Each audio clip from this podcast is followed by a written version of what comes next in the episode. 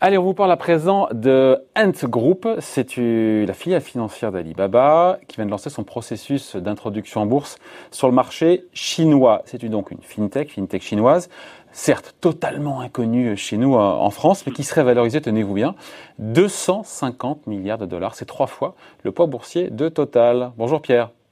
Bonjour David. Pierre Sabati, économiste et président du cabinet PrimeView, cette IPO, comme on dit en anglais, donc de Ant Group, plateforme, il faut expliquer, de distribution euh, de services financiers au sens large, de, de télépaiement, de paiement avec, smartphone, euh, s'annonce comme la plus grosse levée de fonds dans l'histoire euh, boursière, 30 milliards de dollars. La fintech la mieux valorisée du monde, monstre dans le domaine des paiements mobiles, des produits financiers. Les chiffres donnent le tournis, hein, un milliard de clients un milliard de clients effectivement dénombrés. Bon après vous savez sur ces chiffres-là, euh, dans les opérateurs technologiques, on va dire que on, compte tout le monde, mais on dénombre tout de même hein, euh, comme euh, utilisateur actif plus de 700 millions par mois. Donc c'est effectivement colossal. Mais forcément, quand on est, on s'appuie sur un pays aussi vaste et aussi nombreux en fait que, que l'est la Chine, c'est-à-dire c'est-à-dire un milliard 400 millions d'habitants, mais forcément vous avez un marché intérieur qui est qui est énorme. Donc effectivement, pour les acteurs technologiques qui savent collecter de la donnée, c'est du pain. Et je rappellerai simplement que cette filiale-là, euh, l'essentiel de son activité, c'est distribuer des produits financiers, des produits d'assurance, euh, et essentiellement euh, qu'elle conçoit essentiellement à travers toute l'intelligence artificielle qu'elle peut développer euh, grâce aux données qu'elle collecte sur un marché colossal. Ouais. Quel signal envoie Ant Group justement, cherchant à avoir cette double cotation en Chine entre Shanghai euh, et Hong Kong, et de ne pas aller comme sa maison mère Alibaba à Wall Street? Mm-hmm. Alors, il y a plein de messages. Hein, donc on, va prendre le temps de, les décortiquer. D'abord, un, effectivement, un symbole, c'est-à-dire qu'il y a une double cotation, euh, une à Shanghai, une à Hong Kong. D'une certaine manière, ça marque, euh, et c'est intéressant parce que c'est quand même un dossier très géopolitique finalement, surtout au moment où ça se passe euh, dans une forme de lutte pour l'hégémonie numérique au niveau mondial hein, entre les États-Unis et la Chine. Malheureusement, l'Europe compte les points. On peut encore le déplorer, mais bon, on, va dire que le premier symbole, il est là. C'est une forme de renaissance pour la place de Hong Kong, et il faut voir à travers ça probablement euh, les velléités chinoises de reprendre la main sur le sujet Hong Kong, qui est un sujet compliqué pour eux au cours des derniers mois. Donc, d'une certaine manière, le message qu'ils donnent aux Hongkongais, c'est que euh, certes, peut-être que vous allez perdre une partie de leur liberté en vous affiliant à nous, mais en cela, euh, nous allons finalement donner un avenir plus conséquent à la place de Hong Kong en privilégiant euh, à partir de maintenant euh, cette place euh, comme une place financière de référence plutôt que alors que jusqu'à maintenant effectivement elle avait été délaissée au profit des, des places financières américaines notamment celle de New York donc il y a probablement un, un, un, mais comme souvent en Chine hein, un symbole politique derrière cela, à savoir un message donné. Hong Kong, enfin la Chine souhaite que Hong Kong reste une place financière de référence et s'appuiera dessus probablement à l'avenir, alors que c'était pas le cas au cours des derniers mois, pour asseoir son levier financier. Il y a peut-être aussi la stratégie de Pékin qui consiste à damer un peu le pion à, Wall Street sur, euh, sur, les valeurs de la tech, sur l'e-commerce, sur, sur, le numérique aussi. Il y a ce, ce message-là qui est envoyé. Hein. Mais c'est tout le sujet. On prépare la guerre froide. Hein. La guerre froide qui n'est plus une guerre froide autour euh, euh, du spatial, etc., ou, de l'armement, mais autour en fait de l'armement numérique.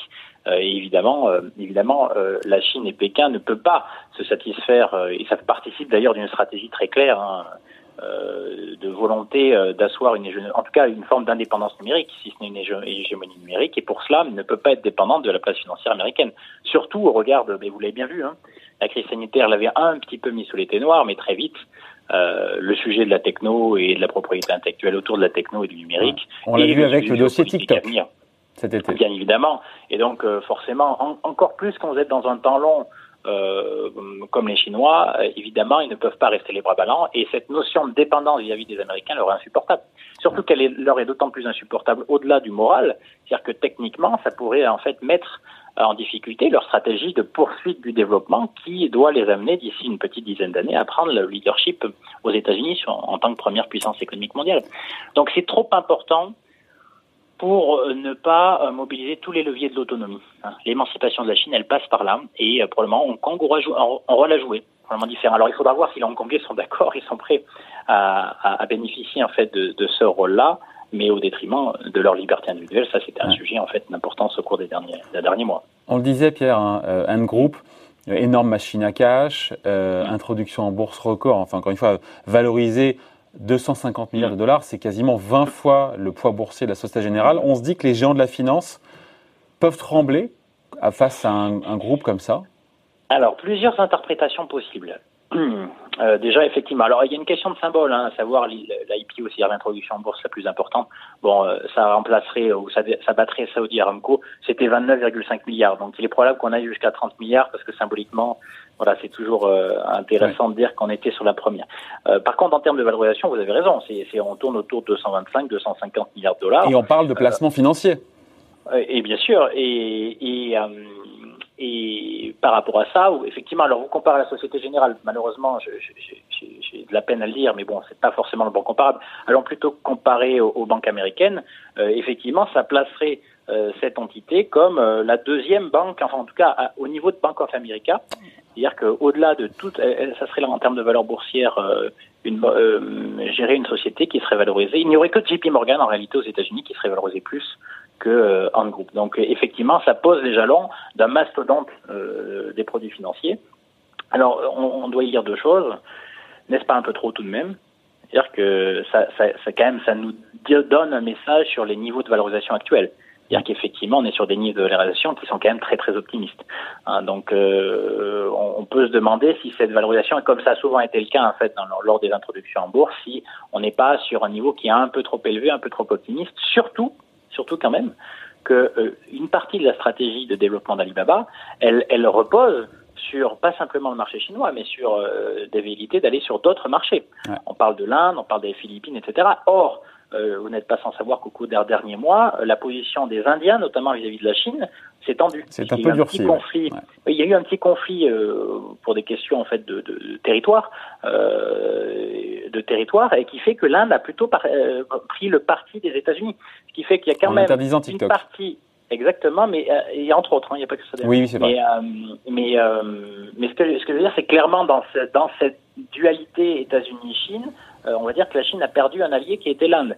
Donc, euh, vu qu'une partie de la stratégie de développement d'Alibaba, c'est justement asseoir d'abord son hégémonie euh, et, essentiellement sur, sur les, pays qui font partie de la même région, du même continent, donc à savoir le continent asiatique, il faudra faire attention quand même parce que bah, c'est pas gagné, parce que bah, les, les États-Unis, à travers Donald Trump en tout cas, ont clairement posé la voie d'une dualité qui pourrait se transformer euh, en, conflit, euh, en conflit géopolitique qui permettrait ou qui pourrait mettre en difficulté le plan de développement en fait de d'Alibaba et du coup euh, par par construction du coup dans le groupe également. Ça c'est le premier point. Et le deuxième point tout de même, euh, c'est que euh, on n'est pas à l'abri de risques réglementaires encore plus brutaux, hein, puisque là, vous avez vu, euh, le sujet de la techno est, un sujet tellement important aujourd'hui en termes économiques que des pays comme les États-Unis laisseront pas la Chine tranquillement continuer à se développer dans ces proportions-là. Donc, je dirais que en termes de message, ça veut dire quoi? Ça veut dire qu'Hong Kong devient une place financière de référence et va servir à cela pour les Chinois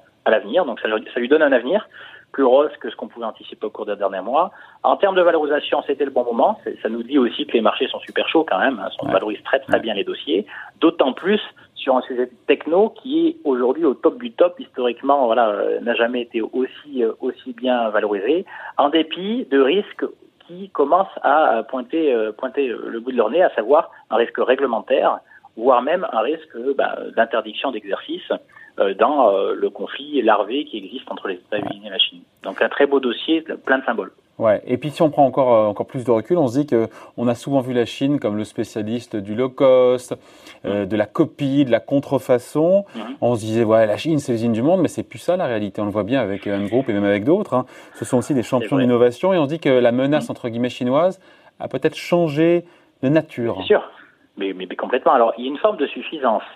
Évidemment, il y a une forme de suffisance des Occidentaux, et c'est d'ailleurs une, grave erreur, souvent stratégiquement. Il y a une forme de suffisance à croire que les Chinois, euh, bien sûr, ils ont commencé par ça, ils ont commencé par être l'atelier du monde, mais ça fait bien longtemps qu'ils ne le sont pas. En tout cas, qu'ils se donnent les moyens. Et puis on le voit avec Huawei, la 5G. Hein. Et bien sûr, et mm. qui effectivement avec une position dominante au niveau mondial aujourd'hui, hein, même s'il y a un certain nombre de sujets qui sont remis en cause euh, et remis en question euh, par un certain nombre de pays. Mais la réalité, elle est là, c'est que euh, sans en parler, sans dire, euh, progressivement, c'est devenu euh, l'alternative aux États-Unis aujourd'hui en termes de technologie. Il n'y a que deux poids, il n'y a que deux mastodontes, la Chine d'un côté, les États-Unis de l'autre.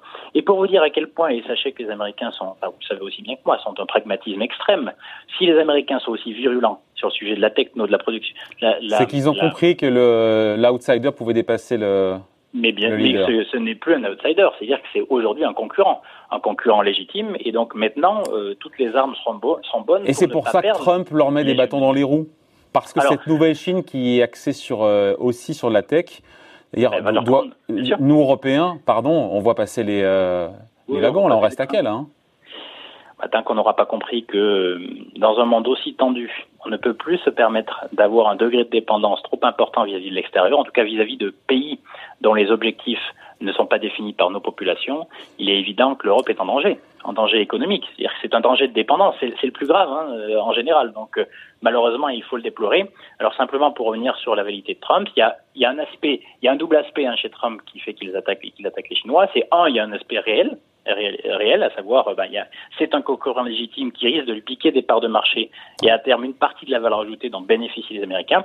Et de l'autre, c'est quand même le moment en fait est quand même choisi, à savoir la proximité d'une élection américaine. Et vous savez que Trump historiquement assoit sa légitimité sur sa posture de premier défenseur des Américains, et pour ça, il a besoin en fait d'amis. Et évidemment, en fait, la Chine, notamment à travers sa habilité d'hégémonie numérique, sur lequel on peut aller très loin, hein, puisqu'on peut parler de Big Brother, en fait, la donnée, on peut parler presque d'ingérence sur ce sujet-là. C'est finalement le bouc émissaire parfait pour Trump, pour qu'il tape, pour essayer d'asseoir et de convaincre les Américains qu'il est la bonne personne pour les défendre. Ouais. Et eh ben, un groupe, c'est un, une nouvelle, euh, un nouvel ennemi pour Donald Trump, encore qu'ils sont pas aux États-Unis. Donc voilà, TikTok est utilisé par mm. beaucoup d'ados américains. Mais voilà, on voulait vous parler de Han Group, cette filiale financière d'Alibaba, euh, cette fintech qui est en route vers une introduction en bourse record. Vous le disiez, hein, Pierre, hein, l'équivalent en poids boursier de la deuxième banque américaine. Ça en dit long. Merci beaucoup, Pierre. Pierre Sabatier, président du cabinet Prime Merci. Bye.